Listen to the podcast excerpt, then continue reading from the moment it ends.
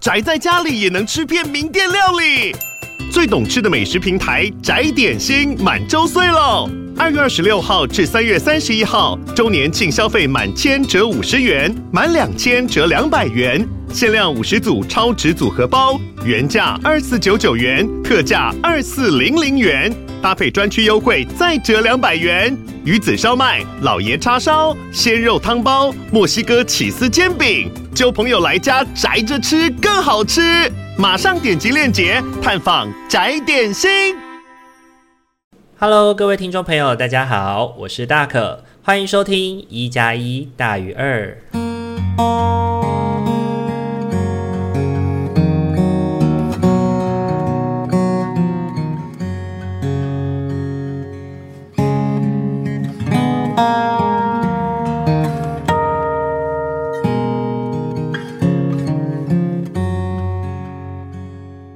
Hello，各位听众朋友，大家晚安！欢迎大家又在礼拜天的晚上回到我们一加一大于二的节目当中。大家这个礼拜过得还好吗？这一周哦，我们的主题呢叫做喂养自己的内在家人。为什么会是这个主题呢？原因在于哦，大可这个礼拜呢又再次的参与了 IFS 的。读书会，那 IFS 呢是内在家庭系统。那内在家庭系统呢，告诉我们哦，我们的内在、我们的内心、我们的大脑，其实住着一群家人，不会像只有一个内在小孩，可能还会有内在的阿公、内在的妈妈、内在的阿姨、叔叔之类的。那这个礼拜呢，呃，谈到一个我非常喜欢的主题哦，就是我跟伙伴讨论到亲密关系跟家庭关系哦。那其中在亲密关系的读书篇章里面呢，有一个呃比喻，就是比喻亲密关系的那个就是情境哦，他用的叫做神奇厨房。的这个比喻哦，我很喜欢他去透过神奇厨房这个神秘空间来去比拟关系的互动，还有自我的内在存有哦。他的情境是这样子的哦，他说：想象你家有一个神奇厨房，让你有源源不绝的健康食物能够喂养你的孩子们，你的孩子们都很高兴。他们知道不需要抢夺食物，因为你会给予足够的食物。你不会用不准吃东西来惩罚他们，也不会用吃东西来羞辱他们。你相信每个孩子都有吃饱的权利哦。某一天呢，有个人来敲门跟你说：“如果我想要你变成我要的样子，愿意照顾我，我就会给你的孩子很多的披萨和糖果。”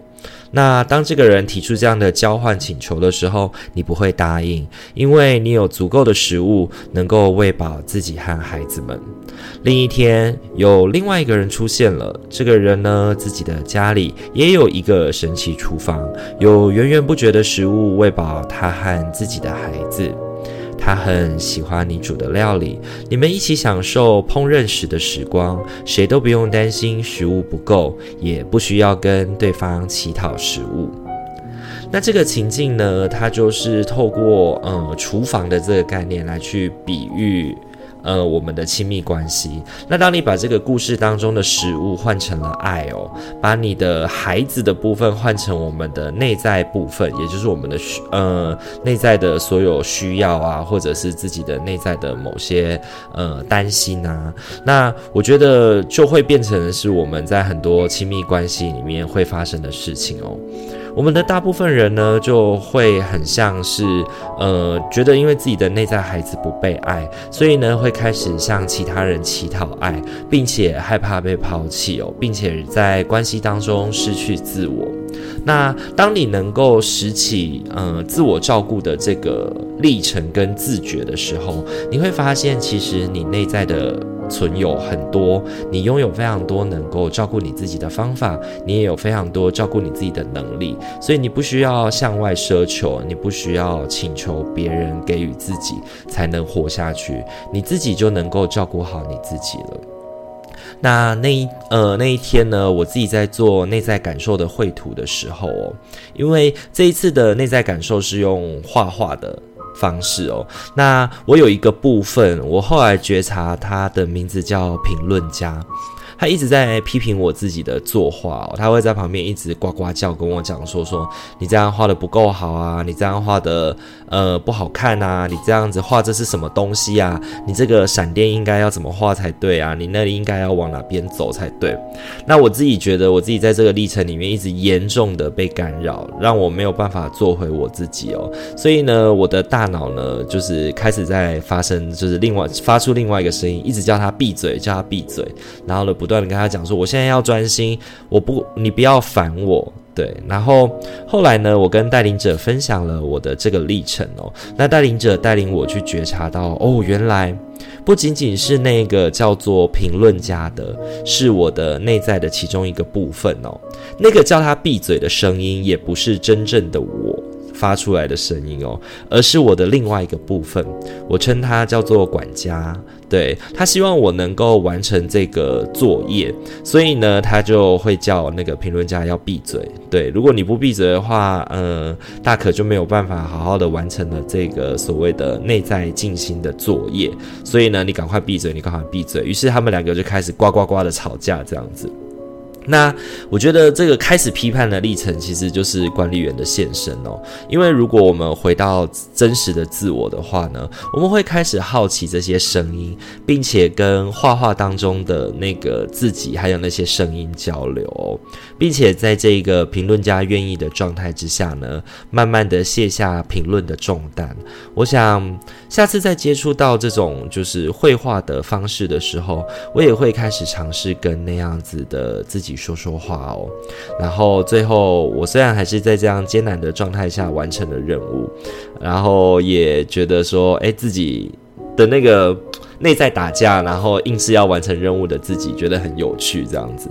我很喜欢认识自己脑袋这种一团乱的样子哦，然后我画上了头晕的样子啊，眼睛布满了血丝，然后因为最近换季的关系就鼻塞啊，然后讲很多话，所以喉咙会痛啊。可是自己在做这个练习的时候，内心却是很柔软，感到很平静的。虽然大脑里面一直有那种声音在呱呱叫，就是评论家一直不断的跑出来在对我。Yelling，对，对我在大吼这样子，但是呢，我的内在还是可以保持着一个相对稳定的状态，就像泡泡一样，能够去包容跟承载着自己的不舒服哦。然后在这个历程里面，也有另外一个小小的声音跑出来哦，提醒我说，哎，要注意血糖啊，要注意血糖快速的上升，可能会导致自己身体的不适哦。那我觉得经过这一次又一次的 IFS 的自我内在觉醒、觉察这种。练习之后呢，我很感谢每次我自己的内心对自己的提醒哦，然后也很感谢每一次的 IFS 都让我更加的认识了自己。然后这一次呢，我也是呃用，因为画画嘛，就会需要拿笔。然后这次呢，特别是使用阿明送给我的钢笔，就是这是他送我的生日礼物哦。我一直都很喜欢拿它来写字。那因为钢笔不是很容易带，所以我都把它放在家里哦。那今天透过就是这次透过画画哦，然后把它拿出来使用，这就是一边画也让自己的心里面多了一份喜悦的感觉，对。所以这个礼拜呢，在 FS 这个练习上面，我真的觉得多了很多，就是，呃，对自己的认识啊，也更好的从这个历程当中去喂养了自己的内在存有。礼拜六的时候呢，呃，我们我这一学期上的一个课程叫做多元文化社会工作。那我们在呃上半段的课程当中呢，我们主要会开始陪伴学生，也陪伴自己做文化议题的自我探寻哦。从性别、族群跟语言当中的议题，慢慢去看见自我。那从文化的客观面跟主观面向来去谈论自己的组成。这一周呢，呃，我们讨论到的是为什么身份证上面我没有办法拥有自己的名字。这个命题，那当这个命题呢开始讨论的时候，我发现大家在题干当中所了解到的脉络是非常多元的，而且各异其趣哦。然后很多讨论的主题呢，其实它都是真实发生过的历史，然后也就是让人很费解，为什么当时要有这样子的，就是。作为，然后有一些做法呢，也可以回应到当时的生活的岁月跟历史的轨迹当中去找到答案，这样子。有的同学想到的是类似像冠夫姓。对，以前的女性呢，可能因为呃结婚之后呢，就需要。呃，在自己的姓氏前面冠上了呃夫家的姓氏，所以呢，自己的名字就不再是自己的名字了。你可能会再多上了冠夫的姓氏。像我自己的阿嬷哦，也是因为冠夫姓的关系，所以她的名字的最后一个字就不见了。他最后一个字就不见了。对，他本来是四个字的，后面就变成三个字哦。我印象那时候阿妈在跟我分享的时候，就是户政事务所的人员告诉她说，不能四个字，只能三个字这样子。然后呢，也有同学就去找到了冠夫姓的法源历史啊。然后我很好奇说，诶，冠夫姓的人啊，他们因为这个行径。改了这个名字有没有对自我认同产生了一些改变哦？那有一些同学在思考以后认为说没有什么改变啊，因为可能就是那个时代之下，多数人都要这样，所以就跟着这样做了。那我觉得，即便是那个时代哦，有多数人因为得做这件事情，所以做这件事情，也不代表说我们每个人就能够逆来顺受的都接受自己的名字被改变之后的那个就是自我感觉嘛。对，那其次呢，也谈论到原住民的命名模式啊。原住民的命名模式是透过个人名加亲氏族名，然后来去组合而成的。那非常有别于汉人文化的那种姓名命名的原则哦。那他们，我继续问班上的原住民同学说：“你们的名字是怎么来的啊？”有同学就分享说自己的名字是因着长辈的期许，期盼说自己可以成为某个部落内的威望人物，所以他的个人名是这样取来的。然后还有同学呢，是自己从汉名当中。呃，去寻求到认同，然后寻回自己原住民的意义，然后透过自己汉名的其中一个字，然后来找回原住民族在这个字汇上面的命名是什么，然后来为自己命名哦。然后也有同学呢分享说自己其实不认同小时候被长辈称呼的名字，因为认为那样的名字的由来是带着对自己的行为或者是自己的行动的贬义，因而让自己也产生了卑微感哦，所以从来都不认同说原名就是代表自己的名字。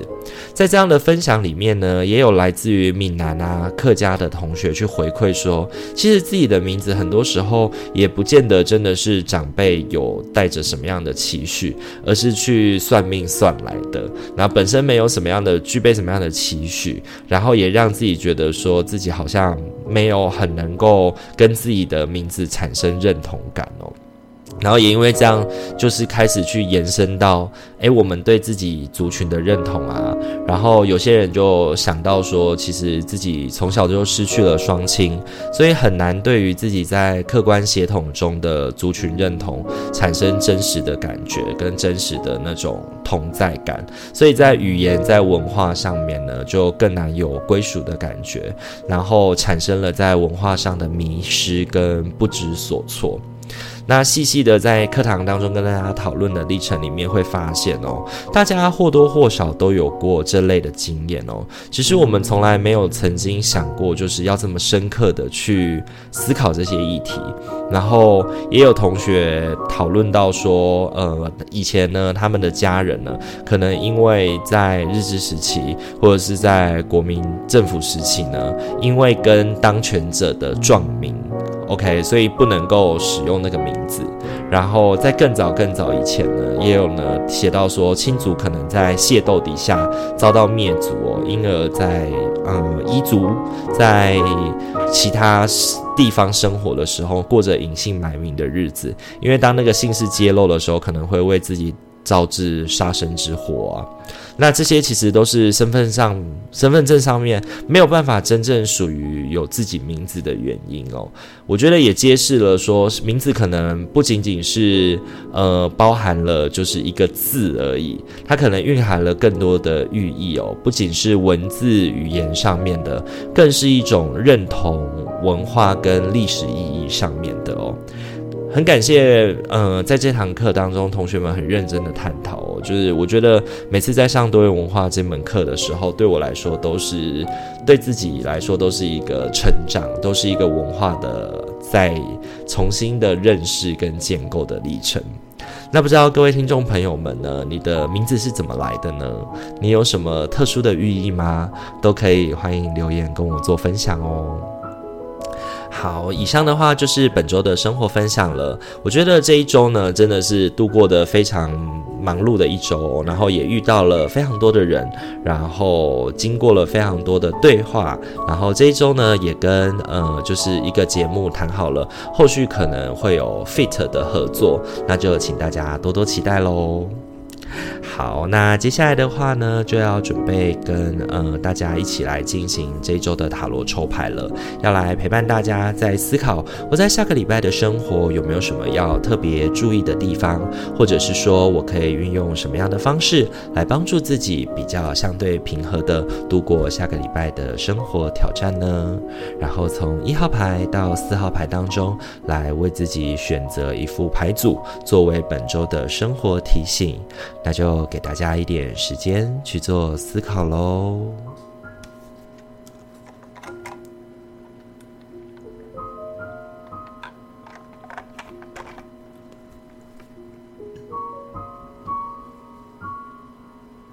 好，首先的话，我们要来揭晓的是一号牌的伙伴喽。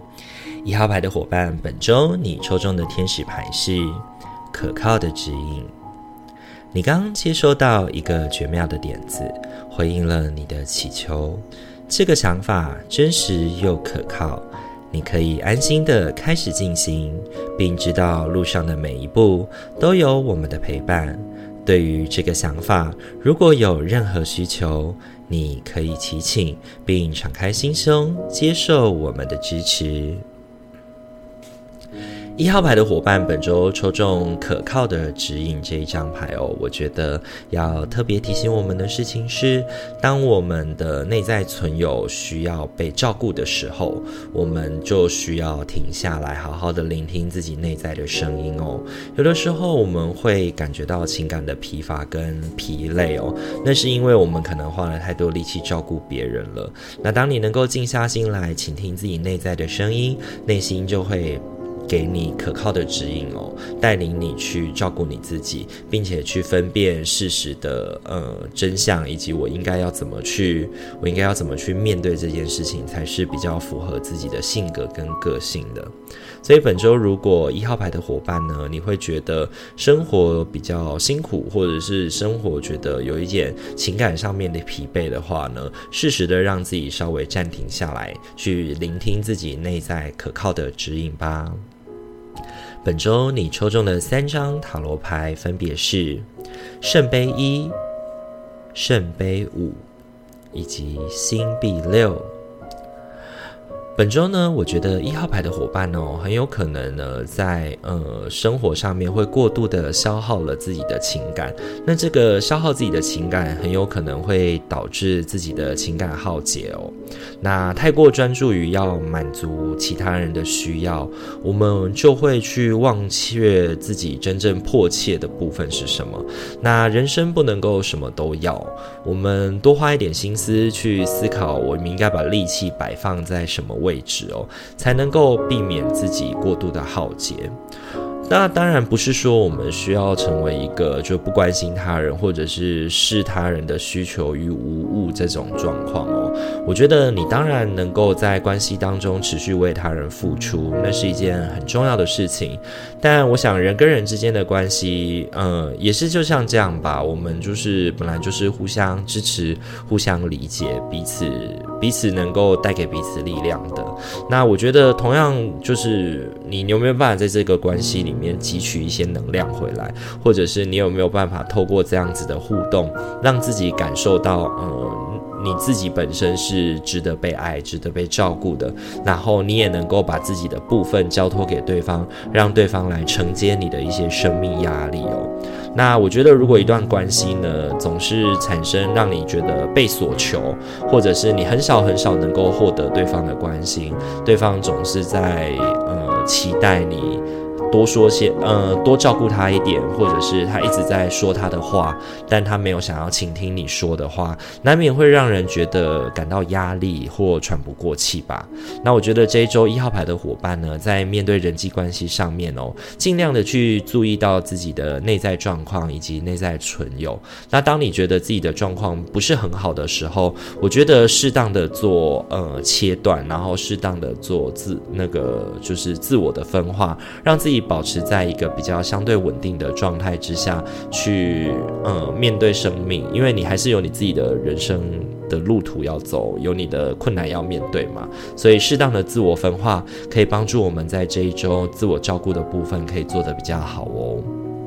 那这是给一号牌伙伴的提醒哦。本周你抽中的天使牌是可靠的指引。好，再来的话，要轮到的是二号牌的伙伴喽。二号牌的伙伴，本周你抽中的天使牌是喜悦。喜悦是最高频的能量，那是种无所不能的奇妙感受。喜悦萌生于感恩每一个片刻所带来的礼物，喜悦让你能够吸引，并以最高意境创造你的当下与未来。二号牌的伙伴哦，本周抽中喜悦这张牌哦，我觉得要提醒我们的事情是呢，呃，帮助我们。保持就是这一周的生命的全员，最重要的就是那颗喜悦的心哦。你的喜悦之心能够帮助你充满能量，但是要怎么保持喜悦的心呢？我觉得有的时候跟我们的想法会有很大的关系哦。本周你抽中的三张塔罗牌分别是权杖骑士、星币侍从以及权杖九。这一周呢，我觉得对二号牌伙伴来说的心境变化，我觉得那种你对于自己的认知是怎么样的，会成就你在。挑战里面产生不一样的风貌，以及你的思想呢，确实会很影响你在面对这一周生活的挑战的，就是整体感受啦。对，我觉得犹如天使牌说的那样哦，就是虽然这一周很忙碌，那如果你确实知道自己该往哪里而去的话，那就不算白搭。你应该要开开心心的，因为你是有目的的忙，你是有目的的忙碌哦。其实最让人感到害怕的，应该是。觉得自己正在瞎忙这件事情哦。星币侍从呢，邀请我们哦，试着去透过不同的面向来看待自己这一周面对的挑战哦。比如说，你现在正在做一个专案，或者是你现在正在呃，就是在一段人际关系当中的，就是去打滚哦。请你去想想，说这个专案、这个人际关系与你自己的意义是什么呢？然后你自己当初在做这个专案的时候，你的期待是什么？你在这段人际关系当中，你图什么呢？你图什么呢？就是这个历程也让我想到，就是以家人之名里面哦，曾经呃贺梅哦，就曾经就是对着就是李海潮的相亲对象哦，李海潮的相亲对象就告诉他说，就是呃哦，原来我还以为是你是什么正人君子，原来不过就是一个呃贪图美色的好色之徒。然后这时候贺梅就出来，就是霸气。保护丈夫的那种这表情，就说：“对啊，人生啊，大家不都是图点什么吗？你图他人好，他图我漂亮，彼此不都是为了图些什么而？”作伴的嘛，然后我就觉得，嗯，很像二号牌的伙伴，就是这一周的生活，就是你需要去明白，那你自己图什么呢？对，从忙碌的生活当中哦，帮助自己找到那种意义跟轨迹，看清楚自己为何而忙，为谁而努力哦，或许就可以让你的内心更容易保持喜悦之心，也让你觉得更充满的力量哦，才不会有那种就是我正在苦苦支持啊，然后只能等到事情结数。或者是觉得说，呃，只能够告诉自己说什么，哦、呃，这个专案结束之后啊，我要大吃一顿犒赏自己哦，你反而会。会让自己陷入那种呃权杖九的那种疲惫当中。虽然那个疲惫是真实的，但是呢，如果我们更知道自己为什么而累的话，那样的疲惫会多了一份意义感，也不会让自己那种苦苦撑着、苦苦支持的感觉一直那么的深刻的影响到自己哦。那这是给二号牌伙伴的提醒哦。本周你抽中的天使牌是喜悦。好，再来的话，要轮到的是三号牌的伙伴喽。三号牌的伙伴，本周你抽中的天使牌是放手与臣服。我们让你沐浴在光辉的爱的祝福中，将你的双臂打开，放下手中紧抓着不放的挑战，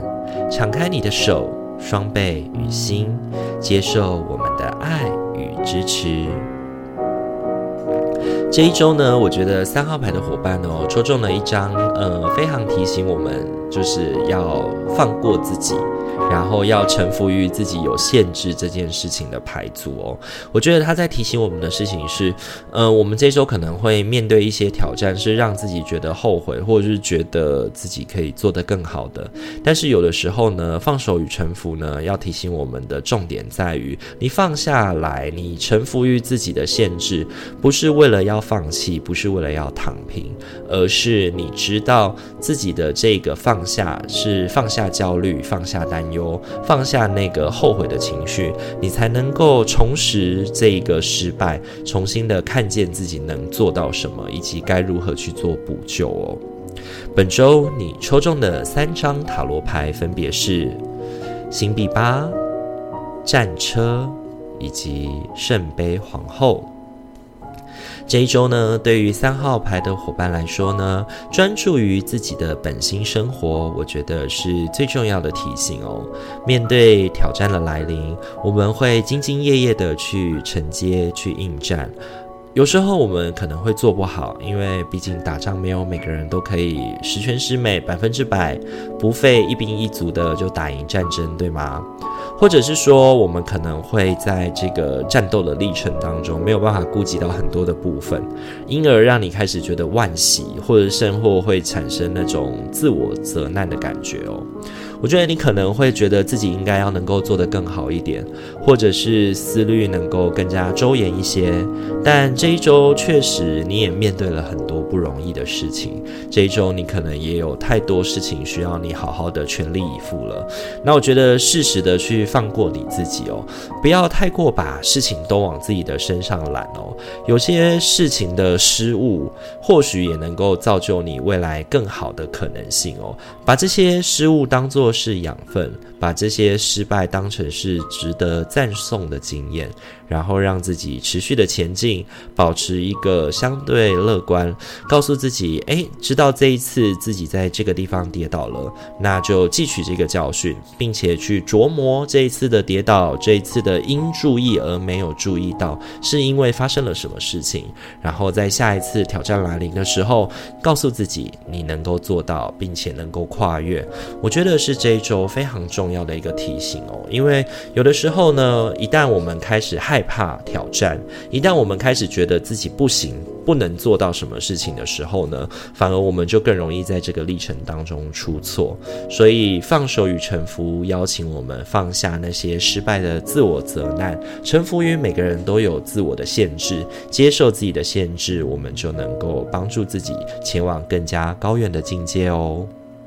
那这是给三号牌伙伴的提醒哦。本周你抽中的天使牌是放手与臣服。好，再来的话，要轮到的是我们的四号牌的伙伴喽。四号牌的伙伴，本周你抽中的天使牌是不需要担心，你是安全的。这个情况。依循天意及宇宙的法则，只要将爱的意念与情感灌注到此问题上，它就可以确保它轻易地以最好的结果显现，或透过你发生。四号牌的伙伴本周抽中，不需要担心这张牌哦。我觉得它就是字面上的意思。这一周呢，在生活当中呢，我们可以好好的照顾自己跟修养哦，不太需要太过度的担心自己能或不能做到什么事情。因为呢，呃，兵来将挡，水来土掩。这一周呢，其实我觉得在面对生活的挑战的时候，你那个自我的感觉的平静，会是一个最重要的。呃，就是重点，你能够安抚你自己，让你的内心平稳下来，才会是一个最重要，能够让你去度过这一周生活挑战的重点哦。本周你抽中的三张塔罗牌分别是宝剑四、圣杯七以及圣杯四。这一周呢，对四号牌的伙伴来说，我觉得是一个休息与等候启动的日子哦。看到宝剑四，我们很自然而然的会想到的是短暂的休养哦。这段时间，我觉得很适合让四号牌的伙伴用来思考未来的方向。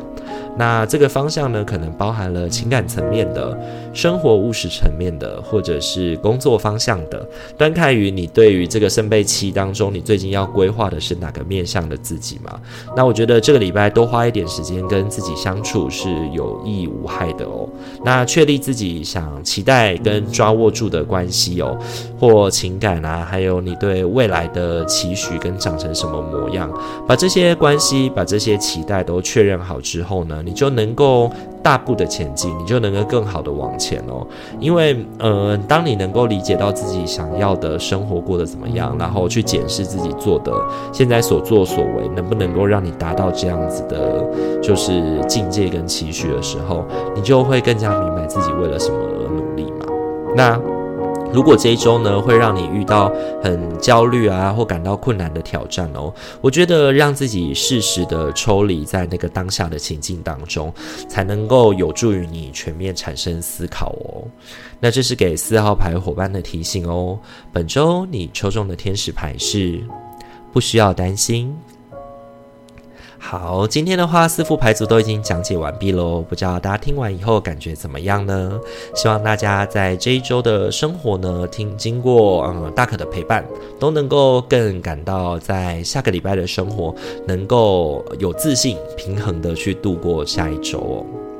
如果喜欢我们频道的话，请记得帮我们按赞、订阅与分享，让你身旁的朋友都能够在礼拜五跟礼拜天的晚上来得到大可与阿明的陪伴与支持哦。我们今天一加一大于二就到这边喽，祝福您有一个美好的夜晚，我们下个礼拜再见喽，大家晚安，拜拜。